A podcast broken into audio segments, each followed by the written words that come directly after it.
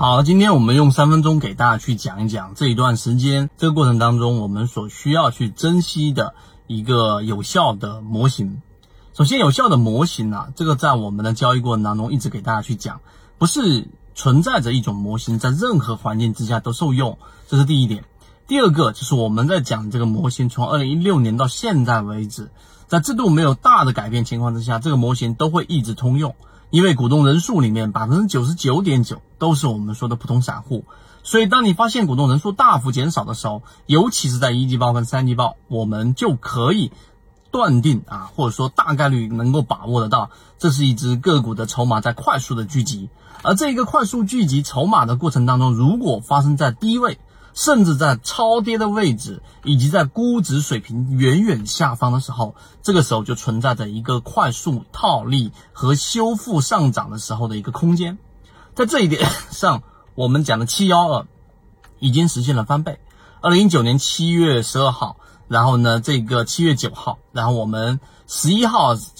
交付的泽西缠论，十二号正式的第一个交易日，所以在九月的这个七。二零一九年的七月十二号的这一波二十块钱的位置，我们重复的讲了很长时间，到现在七幺二已经涨到了四十多块钱。而这个过程当中，比较值得我们去注意，或者说我们应该珍惜的是什么呢？一个是模型，一个是在这个交易过程当中，我们全程的在给大家描述，包括它的下跌标，包括它的盘整，包括它出现问题的地方，包括它出现涨停之后的下跌等等。那到底这些位置要看什么东西呢？在小级别六十分钟级别上，我们要看它的量能到底是持续性的减弱，还是持续性的增长，还是几乎每一次六十分钟和三十分钟级别的小调整之后，它都必然形成一个第一类型和第二类型买点修复前面的下跌？那答案是后者。所以我们在这个地方上很要珍惜的是这个个股我们记录下来的每个阶段的描述。